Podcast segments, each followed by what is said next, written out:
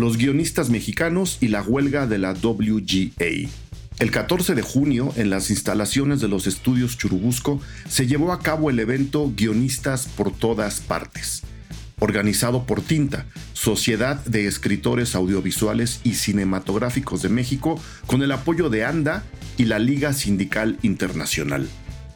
Guionistas por todas partes es una iniciativa donde escritores y escritoras de 35 países se juntaron en este día para manifestarse por la dignidad laboral y en favor de la WGA y los y las guionistas del mundo.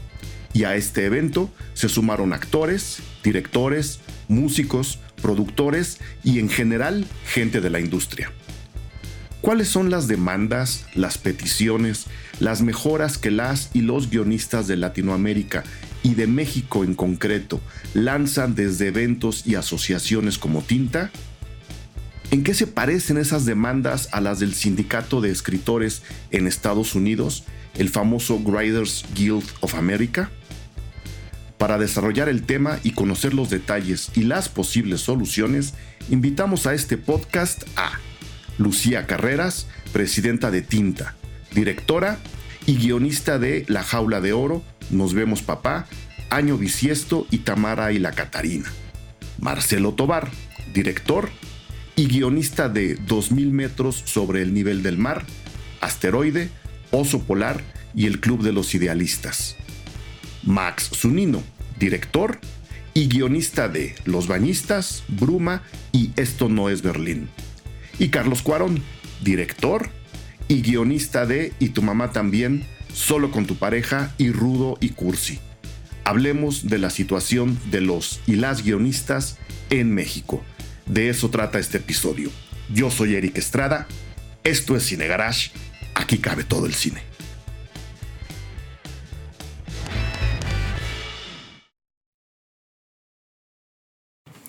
Ahora sí, gente de Cine Garage, estamos entrando en temas bien interesantes desde hace ya varias semanas en el podcast eh, y creo que este es uno de los temas más vivos en este momento por millones de razones que comentaba ya en la entrada de, este, de este episodio. Por ahora, por ahora.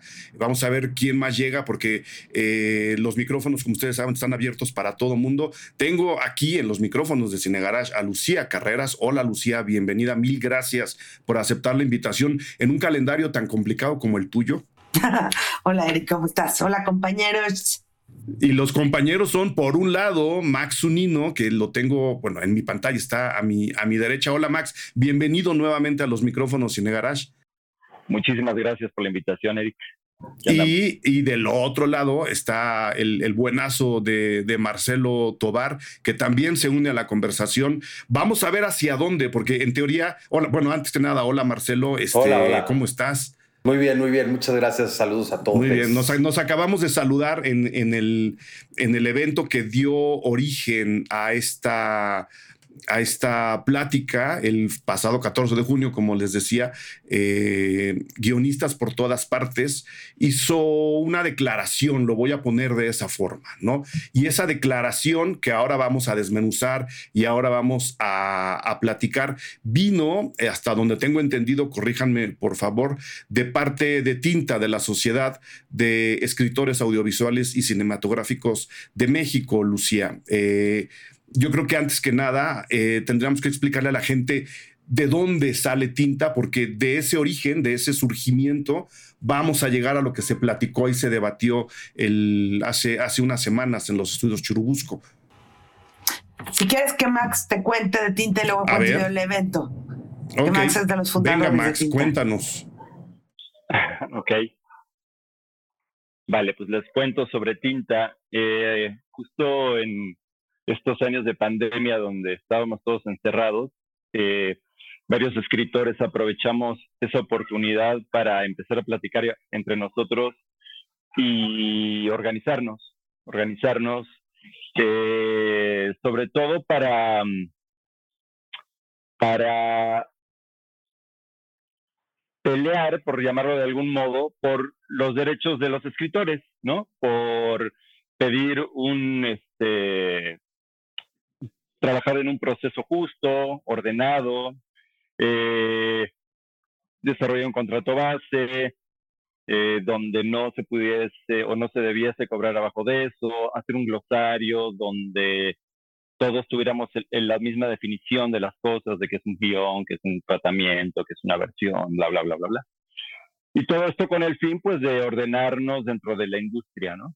Entonces, eh, en un inicio éramos pocos, eh, fuimos creciendo, eh, invitando a gente a estas charlas.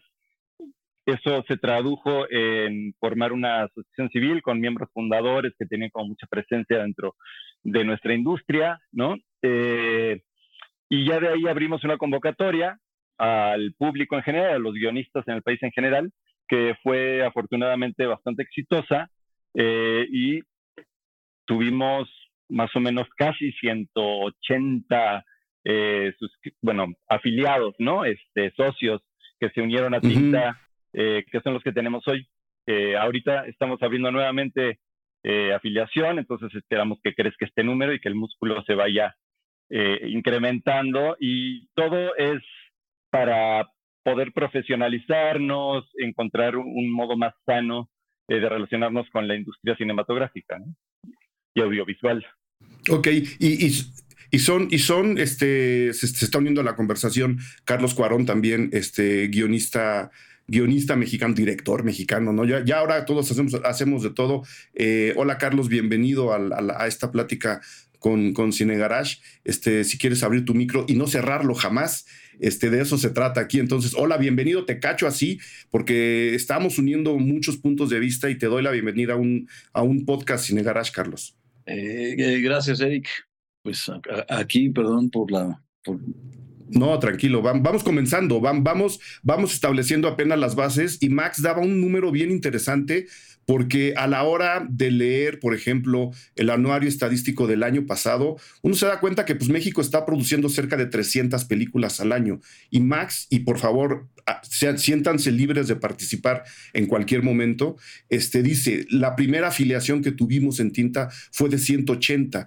Es decir, prácticamente con las nuevas afiliaciones, podríamos decir que hay un guionista por cada película que se filma en México y sin embargo, o sea, haciendo ¿no? una una comparación así rápida, y sin embargo la figura del guionista todavía no está reconocida como se debe, ya no digamos dentro de la industria, sino ante el público. Sí necesitamos que el público también vea a los guionistas, ¿no?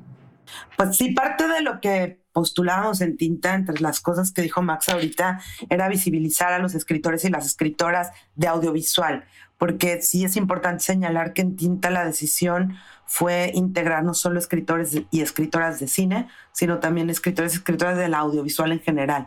Entonces, nuestros afiliados no necesitan ser eh, gente solo que escriba cine, ¿no? Sino también pueden ser gente que escriba series, que escriba este hasta podcast hemos como tenido. Y también tenemos integrados gente que todavía está en proceso de formación, que les llamamos socios aspirantes, que no tienen una trayectoria como muy larga, pero la idea es pues agremiarnos todos y empezar todos a caminar hacia el mismo lado, todos y todas.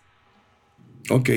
Eh, y, luego, y luego viene el evento de hace, de hace unas semanas, este, porque también otra cosa interesante, Tinta se planea antes de que la huelga en Estados Unidos fuera siquiera una idea, ¿no? Antes de que, que evidentemente su pelea también es, es, es, larga hacia atrás, ¿no? Pero eh, no estaba bajo, la, bajo los reflectores como, como está ahora. Eh, y Tinta ya estaba haciendo algo eh, parecido, sin plantearse una huelga, aunque ya me dirán ustedes si hay una huelga en puertas, ¿no? Que, que uno, amablemente se sumaría, uno amable y felizmente se, sumaría a una huelga de escritores y de escritoras. Este, o sea, se está moviendo ese terreno a nivel mundial y por eso el evento de, hace unas semanas era una especie de convocatoria también al resto del mundo. ¿Cómo, ¿Cómo estuvo esa conexión? A ver, te cuento yo un poco cómo llegamos a ser parte de ese evento, o sea, cómo, de dónde surge ya luego Marcelo y Carlos, que fueron eh, de los organizadores principales del evento, que te cuenten un poco por qué llegamos a hacerlo así. Muy bien. Hay, eh, hay dos sociedades a nivel mundial como muy grandes. Una es la Asociación Internacional de Writers Guild, de guilds de escritores, es decir, de em, sindicatos de escritores a nivel mundial. Y la, hay otra- la palabra maldita, ¿no? Ahora, el sindicato. Bueno, estamos re- regresando al lugar en donde no es maldita, pero bueno. Eh, No, Y- es- eh, eso es lo mismo que yo digo. Y del otro lado está la Federación Europea de, de Sindicatos de Guionistas. Y son muy activas las dos asociaciones y están tratando de jalar más gente. Desgraciadamente en América Latina eh, los sindicatos de escritores o no existen o no funcionan o no se han terminado de consolidar. Entonces nosotros, antes de saber de la existencia, la verdad, de estas sociedades o de estar en contacto con ellas, creamos Tinta como una asociación civil porque era la figura como más eficiente para gremiarnos de forma rápida en pandemia, ¿no? Y poder empezar a trabajar. Y por una serie de situaciones nos encontraron, ¿no? Los de la International. Y nos contactaron el año pasado, a principios del año pasado, Tinta se fundó en el 2020 en realidad, y nos contactaron el año pasado para invitarnos a estar presentes en eh, como el, el congreso anual que hacen, que son dos eventos. Uno, como el, el encuentro de escritores a nivel mundial, que básicamente son europeos, algunos asiáticos este, y neozelandeses y australianos, ¿no? Y por otro lado, el, el- como la, digamos, la asamblea eh, anual de la International Guilds, ¿no? Entonces, eh, estuvimos ahí y fue como sumamente interesante ver que se está moviendo una postura a nivel global. Y la conclusión de ese evento que fue en octubre o noviembre, no me acuerdo, del año pasado en Dinamarca, fue la única forma que tenemos de mejorar las condiciones de los escritores y escritoras es trabajar regional y mundial, ¿no? Sobre todo en términos de la en relación a los derechos autorales y laborales con las plataformas, ¿no? Es como el problema más grave que. Y entonces, eh, a partir de ahí, pues hemos estado como conectados con ellos, entendiendo que no podemos ser miembros porque no somos un sindicato, pero somos, nos llaman eh, observadores o algo así. Entonces, estamos invitados, te- recibimos las comunicaciones y lo mismo está pasando con otros países de Latinoamérica y otros países que no tienen eh, sindicatos. Y entonces, en el contexto de la huelga de Estados Unidos, la International W y la FSE han estado como muy activos apoyando y pusieron como un, están, empezaron como un movimiento a nivel mundial que iba a empezar justo el día 14 de junio con el concepto de Screenwriters Everywhere o guionistas por todas partes, que fue lo que decidimos poner los, los iberoamericanos, los hispanohablantes. Y eh, la idea era hacer actos eh, simbólicos en algunos casos donde no podemos como parar, otros sí realmente hubo manifestaciones y huelga ese día simbólica, ¿no? Porque nadie se fue a huelga en ningún país, con el afán de, uno, por un lado, apoyar la huelga, ¿no? Decir, aquí estamos todos, no están solos, pero por el otro lado decir, Por todos partes. estamos luchando y vamos a caminar hacia el mismo lugar por una serie de derechos, ¿no? O sea, a partir de ahí se gestó esto, que fue la verdad un movimiento bastante interesante. Y pues en Tinta definimos eh, hacer un acto más bien simbólico, ¿no? Porque, insisto, somos una asociación y ahí te pueden contar Carlos Cuarón y Marcelo Tobar cómo se gestó nuestro acto simbólico, cómo lo planteamos. Eh, ¿Cómo, ¿Cómo se gestó, Carlos? pues, ¿cómo se gestó? El, el- el acto simbólico en el que estuvimos ahí. Nada, luego de la invitación de Gilberto, que fue el- la persona de la Liga Sindical Internacional, este, pues la verdad es que fueron juntas que nos organizamos de, de una manera bastante rápida eh, y positiva. O sea, aparte de lo que yo veo muy positivo de lo que sucedió, es que nos dimos cuenta como tinta que somos capaces de organizar cosas como esto que sucedió. Porque pues, fue un montón de gente, para empezar. Este, o sea, fue más gente de la que esperábamos, lo cual es un montón. Y, y Ujú, fueron, ujú. por supuesto, muchos escritores, pero también fueron eh, muchos de los demás gremios, o sea, actores eh, que pues, dan la cara, pero de todos los demás gremios había representantes.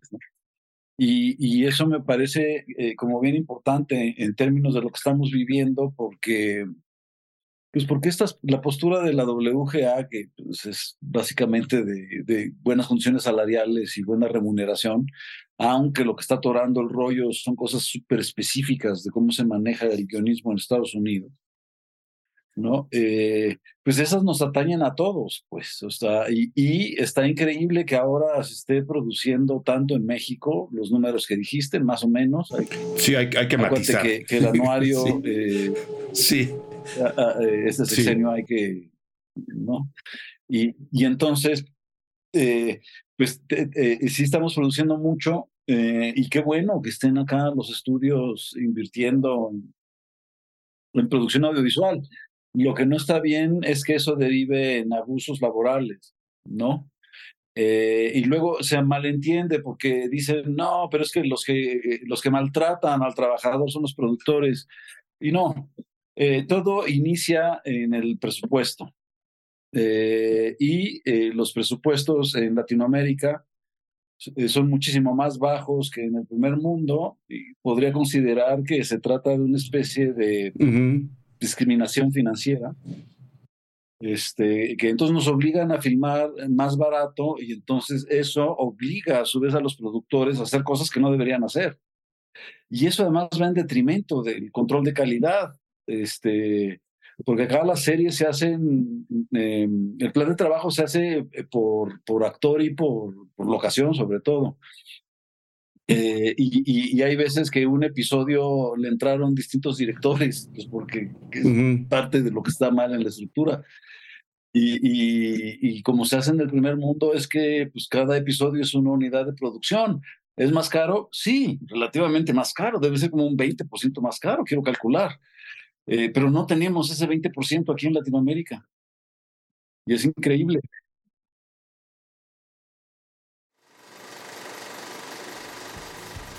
Hola, yo soy Eric Estrada, director editorial de Cine Garage, y vengo a invitarles a que se sumen a nuestro perfil Patreon en www.patreon.com diagonal cinegarage. Ahí ustedes realizarán una pequeñísima aportación para que estos podcasts y en general todo el proyecto Cine Garage siga adelante. Gracias a su apoyo, nosotros podemos seguir generando estos episodios para todo mundo. En respuesta, nosotros les damos una gran cantidad de contenido exclusivo en donde se incluyen desde los estrenos en cine y streaming hasta descuentos en nuestros talleres y por supuesto cobertura de festivales de cine. En esta ocasión quiero agradecer muy personalmente a Rubén Haddad, Cristian Flores, Alejandra Palancares, Judith Valencia, Efraín, Rodrigo Solé, Fernando Santamaría, Mario León de la Rosa, Leonardo Alonso Godínez,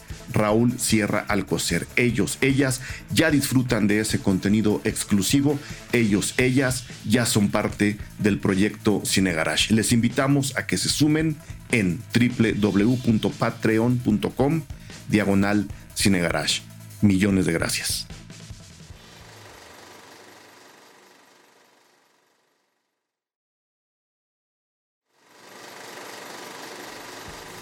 Hola, ¿qué tal? Yo soy Eric Estrada, director editorial de Cine Garage y vengo a invitarles a que se inscriban ya a nuestro nuevo curso de cine en línea. En él vamos a explorar, a analizar, a entender y a divertirnos, por supuesto, en un recorrido que nos va a llevar a lo largo de toda la historia del llamado film noir o cine negro. Es decir, vamos a arrancar muy atrás en el expresionismo alemán y personajes como el primer vampiro del cine que es Nosferatu y vamos a recorrer toda la historia del thriller, del cine de detectives, del cine de asesinos en serie, también hay algo por ahí, hasta llegar a antihéroes como el mismísimo John Wick o historias como Titán que llegan desde Francia. Sombrío, la larga sombra del film noir es el nombre del nuevo curso de cine que impartiré aquí en Cine Garage. Toda la información y todos los datos extras que ustedes necesiten, pídanla a joaquín.cinegarage.com. Ya se pueden inscribir. Iniciamos el 1 de agosto. Son 12 horas de curso y de verdad les aseguro nos la vamos a pasar muy bien. Sombrío, la larga sombra del film noir, el nuevo curso de cine Cine Garage en línea Ya está abierta la inscripción, ya les esperamos ahí. Vengan, nos la vamos a pasar muy bien. Informes en joaquín.cinegarage.com.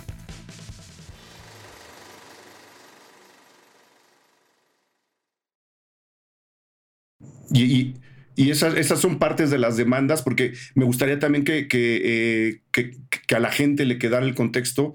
Eh, nos oye mucha gente fuera de, de, México. Entonces, darles también un poquito más de contexto de no precisamente cuáles son las demandas específicas, sino ¿Cuál es el maltrato que se sufre desde, parte, de, parte de los guionistas? ¿no? Eh, este, esta reducción en, en, los presupuestos, ¿cómo le impacta directamente a la gente que esté escribiendo las películas, las series o los podcasts, como decía Lucía? O sea, ¿cuáles serían, digamos, estos esta, esta, este polvo que le cae a los guionistas y que no los deja trabajar a gusto y que no les está dando de entrada salarios, que fue lo que entendí, salarios decentes y protegidos.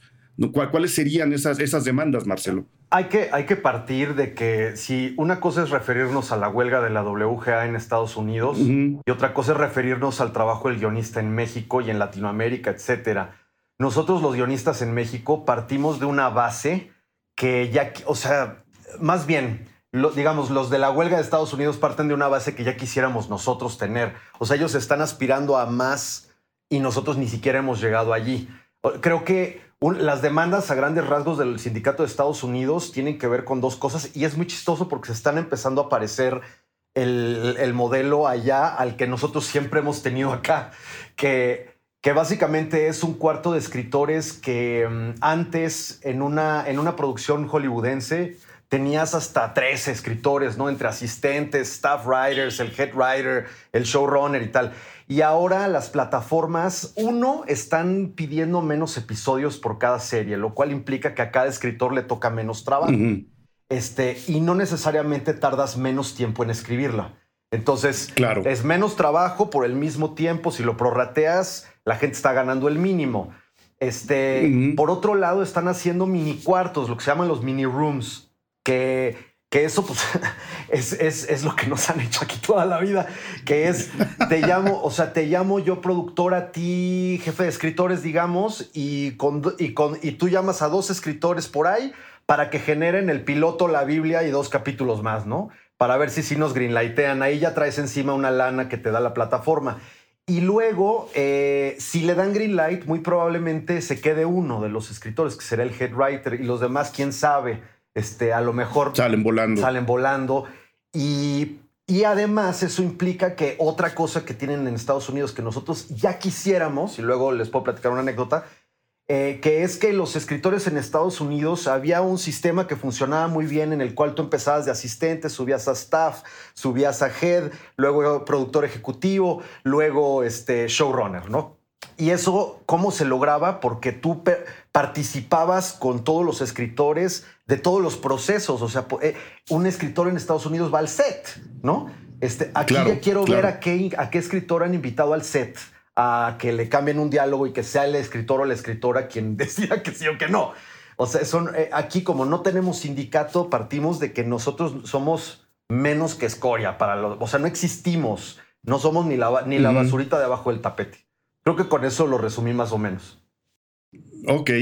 Y ahí dentro de las condiciones mexicanas, digo, para ahondar en tinta de lo que vimos en el inicio y que nos gustaría incorporar, veremos si será posible o no, es eh, en los contratos que hacemos, eh, son contra documentos de entrega, contra entrega, pero nunca te suman el tiempo, o sea, nunca tienes un calendario, nunca dice el proceso empieza acá y termina acá, y, entonces si, y eso hace que los, la producción o la plataforma no compartan la responsabilidad de las decisiones creativas.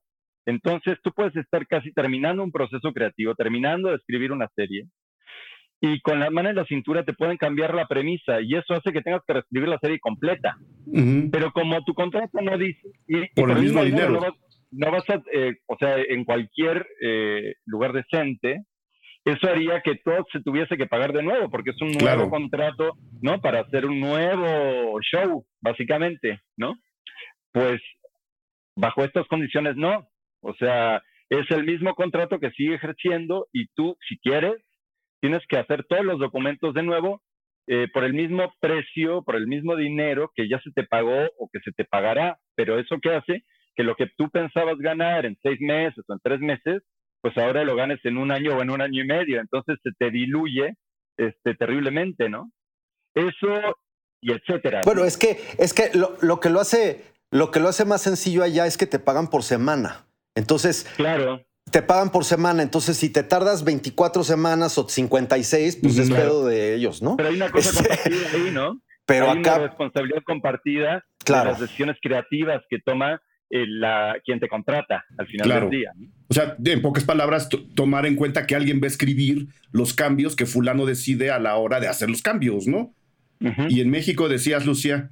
En México, además, sea, esto es como a nivel laboral, con contratos, ¿no? Pero en el contrato en México además transgreden nuestros derechos autorales, porque en México se rige bajo una ley del derecho de autor que nos permite cobrar regalías por nuestro uh -huh. derecho moral sobre la obra.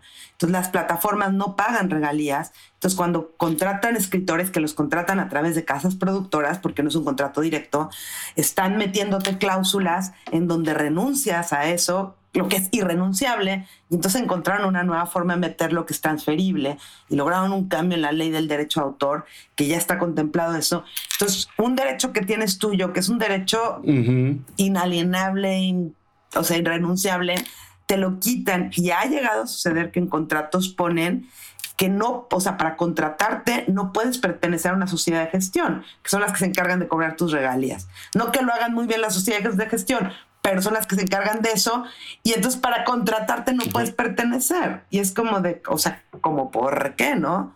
O sea, es como una suma de cosas que van desde, desde las condiciones tal cual del trabajo hasta todas las entregas, hasta todo lo que tiene que ver con nuestros derechos, pensando además que es una cosa que, como tienes público de fuera, y es importante decirlo, que los, la, la, los creativos, no tenemos seguridad social, no tenemos prestaciones por ley, trabajamos por proyecto y nuestros cobros son por proyecto y eso es lo que ganamos. Y con eso págate tu seguro de gastos médicos o, o tú paga tu seguro social, lo que sea. Entonces las condiciones, como decía Marcelo, ojalá estuviéramos medianamente cerca a como están los americanos claro. antes de pelear. ¿no? Aquí en México y en, bueno, no te digo, toda Latinoamérica y, y, y gran parte de Europa. Del mundo. ¿no?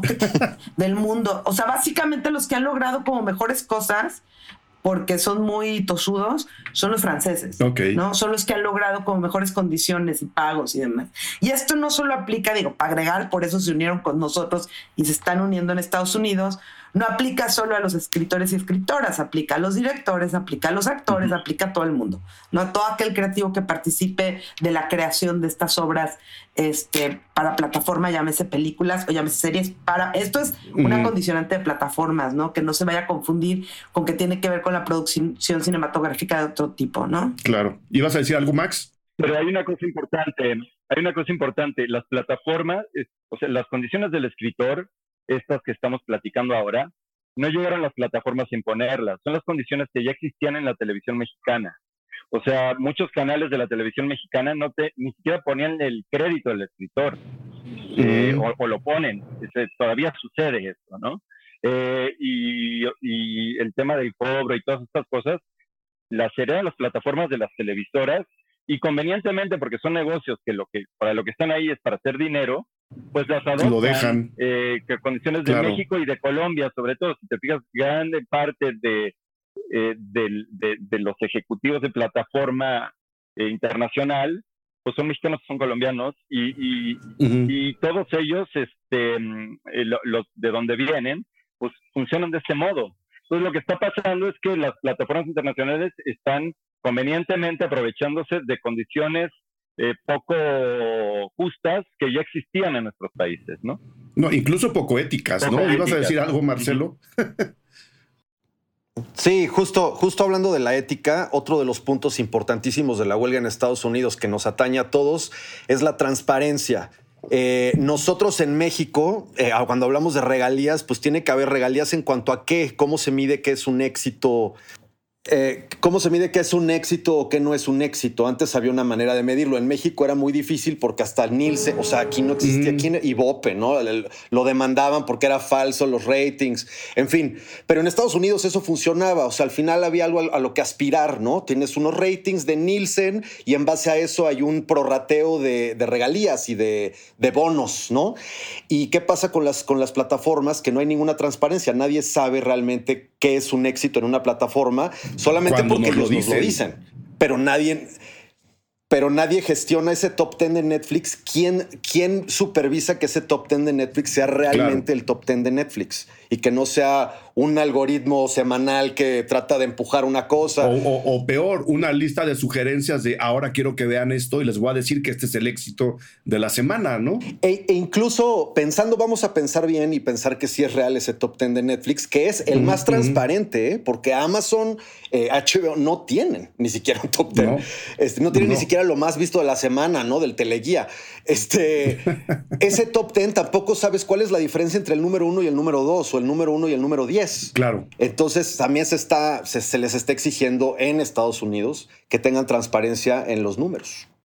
Claro, a, mí me, impacta que se vaya emparejando, ¿no? El, el, tratar de arreglar esto en México, Estados Unidos y Colombia, para poner esos tres ejemplos, especialmente porque, Carlos, lo que decías tú el día, el día del evento, eh, en, el, en el pequeño discurso que lanzaste, pues debería ser el principio de la discusión y me gustaría que, que, te explayaras al respecto. Sin guion no hay negocio, sin escritores no hay negocio, si nadie escribe lo que tú vas a poner en la pantalla, pues simplemente no hay negocio, Carlos.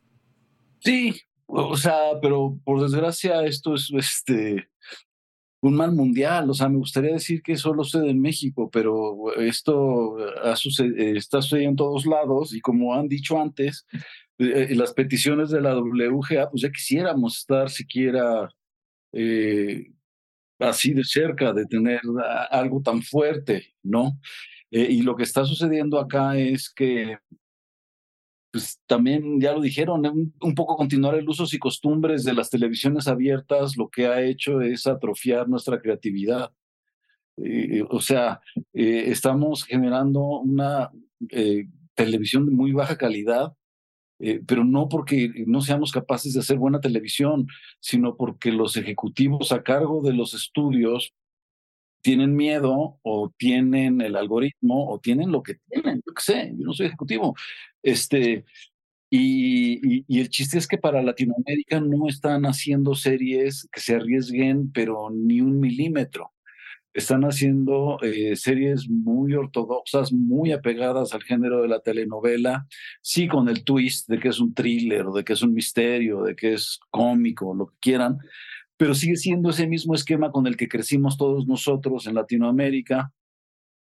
Y que es muy triste porque cuando empezaron las plataformas, justo lo que creímos todos nosotros es que por fin podíamos dar un paso hacia otro lado, sobre todo en México, ¿no? Con esta cultura tan de Televisa y en un principio, pues sí hubo algunos buenos intentos, sobre todo porque le metieron más lana o cacumen o lo que haya sido, pero muy rápido.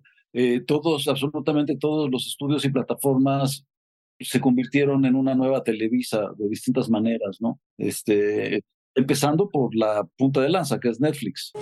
Claro, eh, claro, y, eso nos lleva a un problema además de, de creatividad, ¿no? O sea, eh, no, no solo está todo lo que nos han contado ya, sino que prácticamente, y estoy suponiendo, díganme si estoy bien o mal, te dicen, esto tiene que quedar dentro de este marco, ahí te lo encargo. Y entonces, ¿qué aporta uno? ¿no? Y es lo que yo quisiera preguntarles, además de este movimiento, ¿qué se aporta? Max primero, Marcelo después, Lucía al final. yo solamente voy a decir una frase que es, sin riesgo no hay originalidad en nada en la vida. Entonces, cuando los ejecutivos o la plataforma intenta no tener riesgos para tener éxito o éxito, está repitiendo lo que ya se hizo tratando de tener el mismo resultado y eso tampoco lo van a tener. Ok, bien Max, ahora Marcelo.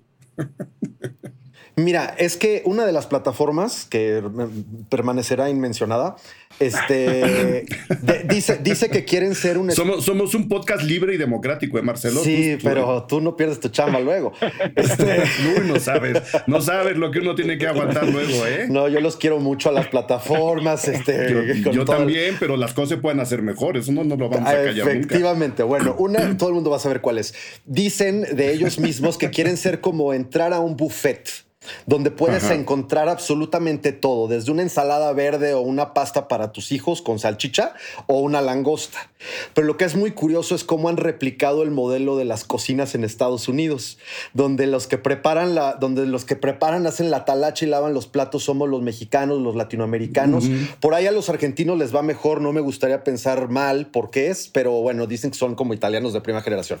Este y eso es totalmente discriminación creativa. O sea, el riesgo está puesto en, en ciertos nombres, en ciertos países, y los demás hacemos solamente la obra como la talacha, la maquila. ¿no? La talacha. Las papas con... Yo, sí, ¿Las papas con qué? La langosta jamás va a venir a preparar este para, para los niños, exactamente.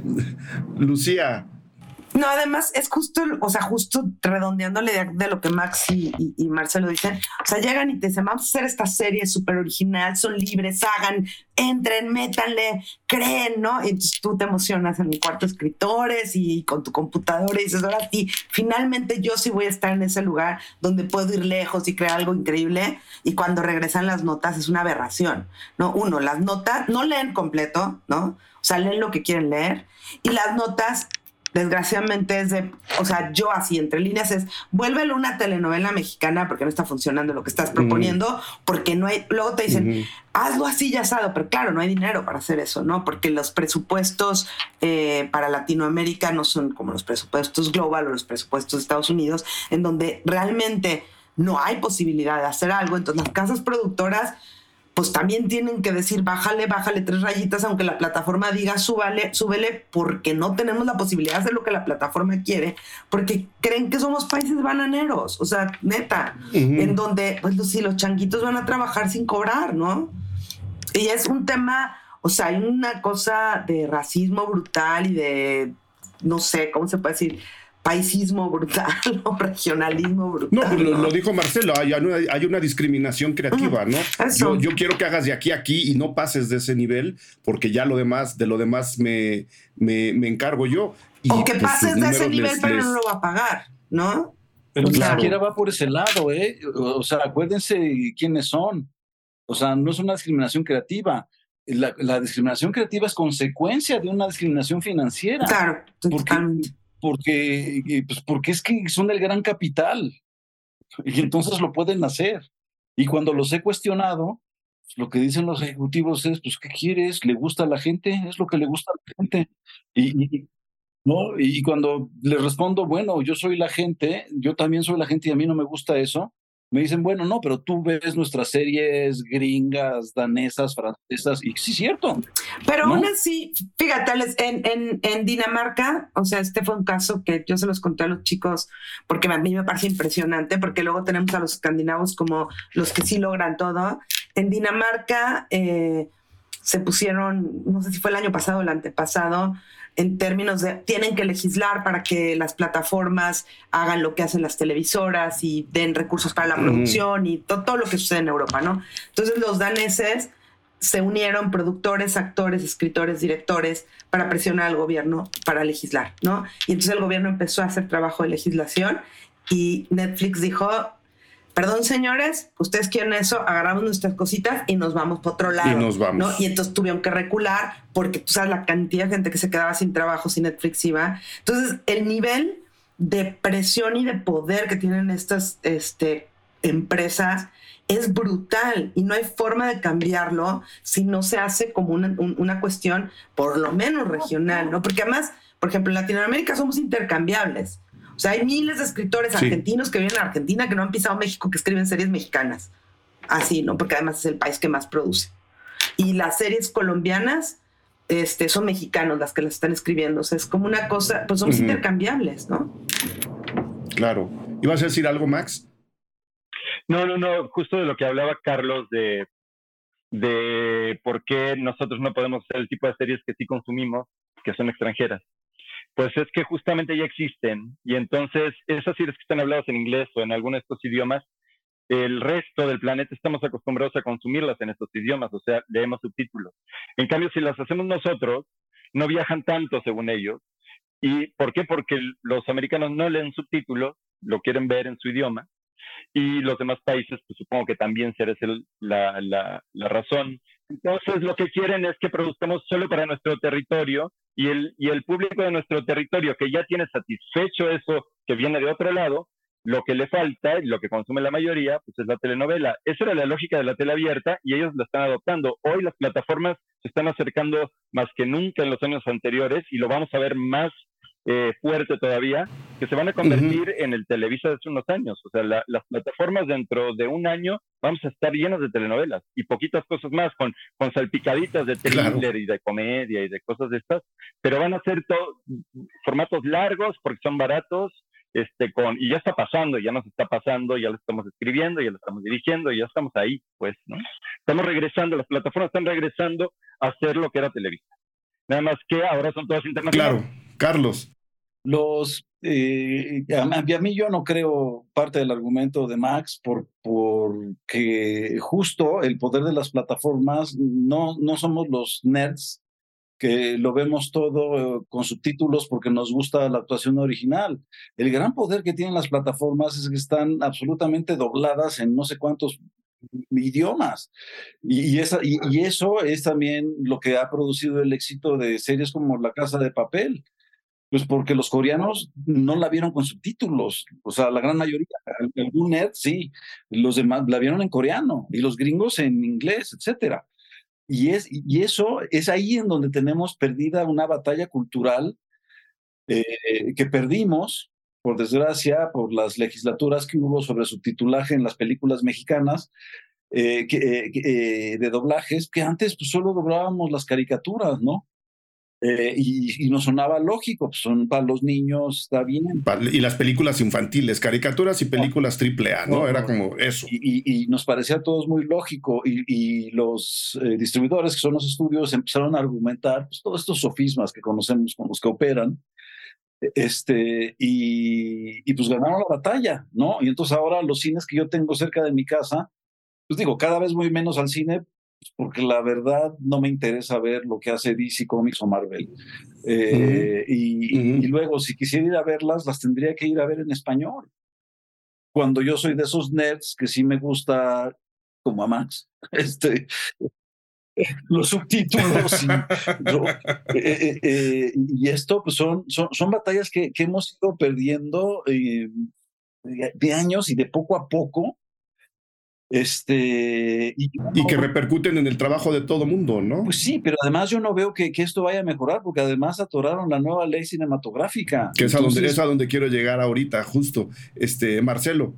Sí, si quieres, antes de llegar a, la cinematográfica, yo justamente creo que lo que dice Carlos eh, sobre el subtitulaje, o sea, ojalá fuera ese el problema, es mucho más macabro, porque en mi opinión, tiene que ver con la televisación del hemisferio. O sea, cuando Televisa era el monopolio e hizo este arreglos, arreglos internacionales. No, pero se nos olvida que Televisa es todo Latinoamérica y parte de España. O sea, el contenido de Televisa durante décadas, y estamos hablando desde los años 60, era o sea, se controlaba desde Televisa San Ángel y llegaba hasta la Patagonia. Y hoy en día tú puedes ir a, pones a Flans en, Chile y los, las conocen, ¿sabes?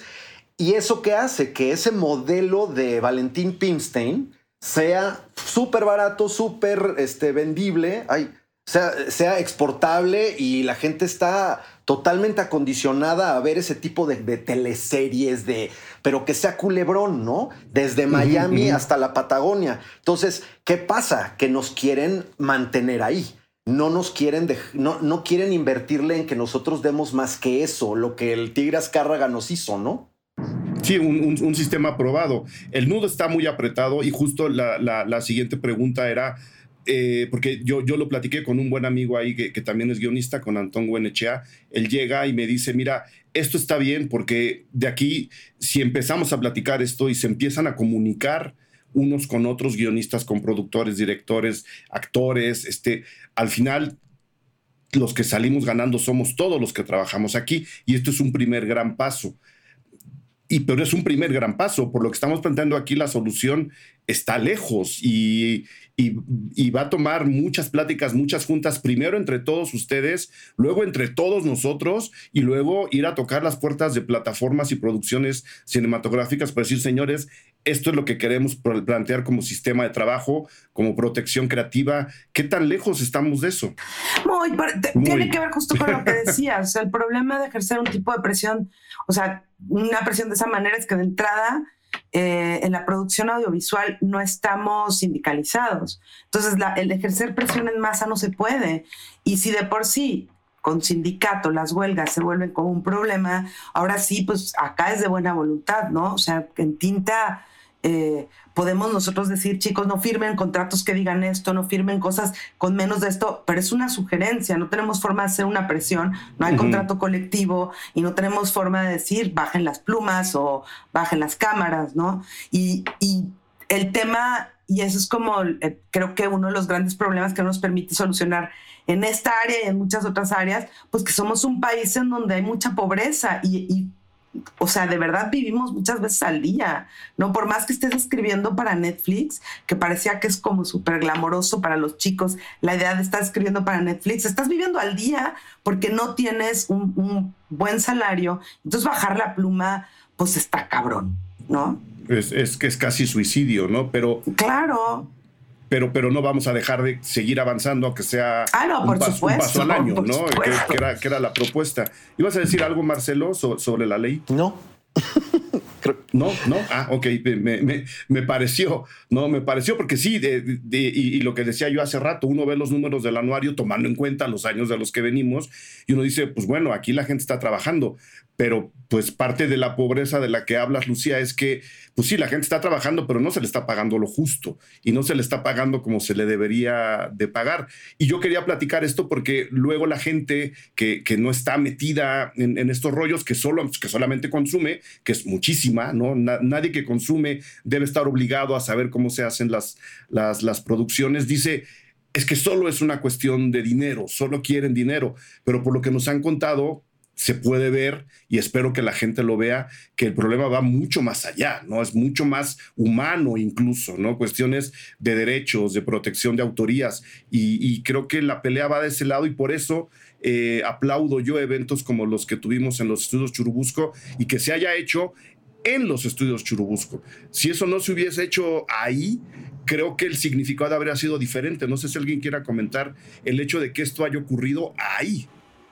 Yo te comento por qué lo decidimos. Venga. Este, eh, la propuesta a nivel mundial era que fuera eh, en los espacios de los estudios y las plataformas, ¿no? Como manera de, de, huelga, ¿no? Pero nosotros decidimos porque no sabíamos la cantidad de gente que íbamos a poder convocar, ¿no? O que iba a unirse a esto, que no podíamos como decidir ir a una y, no a otra. Y que además también, pues es que no hay producto, o sea, realmente son oficinas con poca gente. Por ejemplo, hay unos que ni siquiera tienen gente aquí, son dos monitos que ayudan a arreglar cosas aquí, ¿no? Entonces, eh, me parece que fue Carlos el que dijo, bueno, ¿por qué no lo hacemos en los estudios Churubusco, que representa pues nuestro espacio, digamos, industrial en el cine, que es súper simbólico.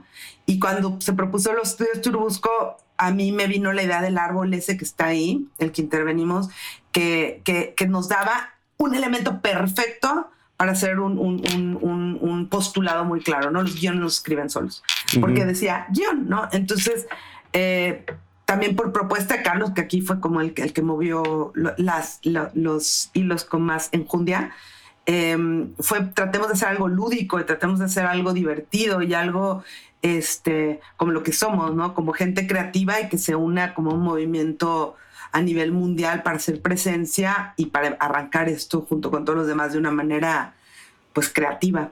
Por eso se decidieron los estudios.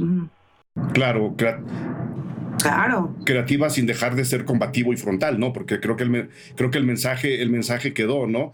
Este, y nada más decirle a la gente, el árbol del que habla Lucía es una, es una instalación que está ahí a la entrada de los estudios Churubusco, en donde se tiene dibujado ahí un árbol especie de así trabajan las producciones, ¿no? El director se ramifica con el asistente y, y el guion sí estaba ahí como muy, muy escondido. Lo que hicieron fue sacar la palabra guion y ponerla en la raíz del árbol, Max. Está, el guion está en, la, en, la, en, el tronco del árbol, pero a diferencia, todos los demás son las funciones, las personas que los hacen. O sea, el director es una persona, el productor es una persona, el director de arte es una persona, el sonidista es una persona, y el guion es un pedazo de papel que está solo ahí y que lo escribe un güey que es guionista que está en una rama allá arriba, sola. Entonces dices, ¿quién fue el perverso que no puso al guionista y que decidió que va el guion, pero no el guionista ahí abajo. Y esa fue la intervención que le hicimos. Es súper simbólico. Sí, quedó, y, y, quedó muy bien y fue, y fue muy divertido. Este, el tema es largo, el tema es complejo, es complicado. Este, yo insisto, ¿no? El hecho de que sea complicado y se vea inalcanzable no, no nos debería de detener, sino todo lo contrario. No sé si alguien quiere agregar algo, eh, incluso a manera de declaración. Ustedes son libres, el micrófono es suyo. Todos, uno, una, quien sea les dejo el micrófono de cierre. Yo sí, yo, yo quiero decir algo, eh, porque siempre, eh, siempre escuchamos como el público, con toda razón, al desconocer todo lo que pasa detrás de una producción, dice, es que pinches guionistas mexicanos son súper chaquetos, ¿no? O sea, son malísimos. Siempre escriben lo mismo. Siempre escriben lo mismo, siempre están copiando lo que hacen los gringos y chafa, sin lana, se ve no sabemos hacer las cosas bien, ¿no? Y es muy triste para nosotros porque pues ojalá nosotros pudiéramos hacer lo que realmente queremos hacer, ¿no? Yo les voy a contar rapidísimo una anécdota muy, muy, muy, muy reciente de cómo nos dan a tole con el dedo a nosotros los escritores para hacer las cosas mejor. Eh, primero te dicen que va a ser una serie premium, eh, digamos, eh, la plataforma, y resulta que tienes un, o sea, un presupuesto por capítulo de telenovela. Entonces, pues ahí lo premium, a ver cómo le haces, ¿no? Este, pidiendo favores y yo qué sé. Luego ahora existe el showrunner o la showrunner en México. eso cambió muchísimo los contenidos e incluso propulsó la edad de oro de la televisión en Estados Unidos. Porque ¿qué pasaba? Que el, jefe de escritores, la jefa de escritores se volvía un productor ejecutivo que, que estaba desde la, incepción de la idea original, desde el desarrollo en la mesa de escritores, hasta la postproducción, musicalización e incluso tendría que, ver en el póster, ¿no? O sea, en un poco de marketing. En este caso aquí, pues apenas, ¿no? Empiezan las plataformas a, decir, sí, sí, tengan un showrunner. ¿Y qué hacen los productores? Y eso es lo, la anécdota específica que voy a contar. Eh, sí, tienen un jefe de escritores que, que es showrunner. Me tocó a mí estar ahí este, y le decían, tú vas a ser productor ejecutivo y tú vas a ser el showrunner. Increíble. Empezó a tomar decisiones y la productora simplemente le decía que no, que porque tenían miedo de que la plataforma no quisiera, que tenían miedo de que... Entonces, ni siquiera ya era enfrentar a la plataforma con ideas riesgosas, era filtrar al, al showrunner que eventualmente quedó tan desmotivado por cuestiones, ni siquiera podía ver el presupuesto. ¿Cómo va un productor a tomar decisiones creativas? Si no sabe los números. Si no, tiene idea dónde. Claro, entonces aquí también los productores de repente deciden cómo se va a producir una cosa sin ser creativos, sin ser escritores. Entonces un showrunner que no tiene ninguna capacidad de ver, de tomar decisiones creativas con dinero en mente, pues lo único que haces es es darte a tole con el dedo, decirte que eres un showrunner y la verdad es que eres solamente un, un escritor paseado, ¿no? Porque te pasean por todos lados, pero no puedes decidir absolutamente nada. Esta persona que... Es un título Así es, pero, pero, pero cualquier... Y es un título nobiliario que muchos productores se adjudican, gente que no escribe se adjudica para tenerlo en su IMDB, pero la... Pero la gente que... Pero, no, pero la gente que lo pero es que antes eran productores, era, era eh, Bruckheimer, ¿no? Y tenía sentido, o sea, era... Pero ahora es, pareciera que es un showrunner, es una persona creativa cuando la gran mayoría de las veces no lo es. Y la gente que, es, que sí es creativa, como esta persona de la que hablo, simplemente me dijo, yo le dije, te están, están abusando de ti, o sea, están. y me dijo, yo en la vida quiero ser showrunner, esto es una mamada, no, no cobro lo suficiente para lo que estoy viviendo.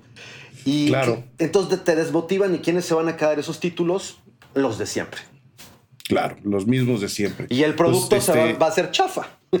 Se va a ver igual que todos los anteriores, ¿no? Porque es lo que ha funcionado. Es, es una especie de círculo vicioso muy duro de romper. ¿Ibas a decir algo, Carlos?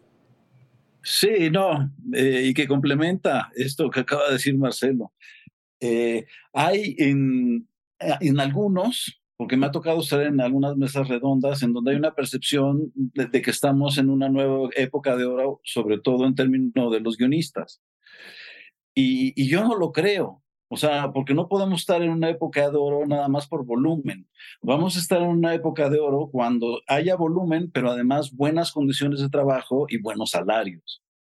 Eso es una época de oro. Lo que mm. estamos viviendo ahorita es, hay chamba. Sí. Eso es lo que hay. ¿no? Y, y, la remuneración, muy cuestionable, y las condiciones de trabajo también. También.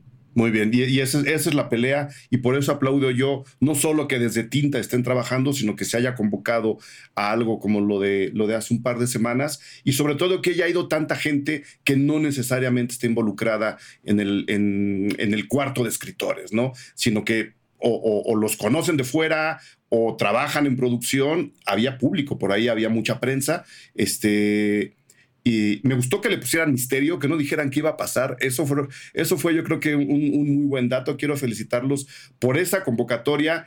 Quiero eh, manifestar mi apoyo incondicional a todo lo que están haciendo. Cualquier cosa que necesiten de Cine Garage, ya saben dónde encontrarnos. Agradecerles que se hayan tomado el tiempo para este podcast este, y decirles que tienen los micrófonos abiertos todo, todo el tiempo que ustedes necesiten. Lucía, Carlos, Marcelo, Max, mil gracias por el podcast.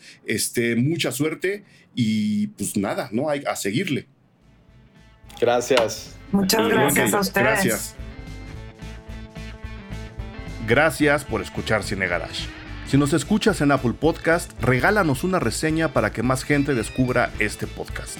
Suscríbete a Cine Garage siguiéndonos donde sea que escuches este programa para enterarte de nuestros próximos episodios. Cine Garage es parte de Sonoro Ingresa a sonoromedia.com para escuchar más de los podcasts que aquí se producen. Este episodio fue producido por Brenda Bulnesmeni, Fernando Santamaría. Agradecimientos especiales a Paco de Pablo y Héctor Fernández Mosqueda.